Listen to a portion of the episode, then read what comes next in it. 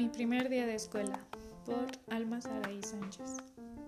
Esa mañana Pablito se levantó muy nervioso, ya que era su primer día de escuela. Vamos, Pablito, date prisa o llegaremos tarde, dijo su mamá. Pablito se vistió, desayunó y se puso su mochila nueva. Subió al coche con su papá y se encaminaron rumbo a la escuela. Pablito, pues esta será tu escuela, le dijo su papá.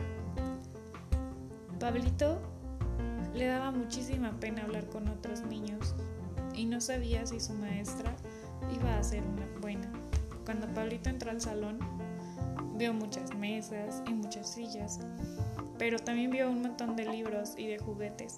Además, había muchas pinturas de colores y un pizarrón enorme. Pablito se sentó en una silla.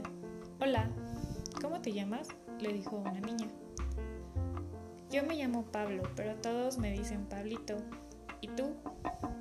Yo me llamo Claudia y tengo cuatro años. Pablito se puso muy contento, ya que ya había hecho su primera amiguita en la escuela. Al final no sería tan malo ir a la escuela. La profesora era una señorita muy joven y guapa y amable. Ella se llamaba Sofía. Siempre los dejaba pintar y jugar con los juguetes y por supuesto les enseñaba un montón de cosas. A la hora del recreo, Pablito jugó a los castillos con Claudia y con otros dos niños de su clase, que se llamaban Raúl y Pedro.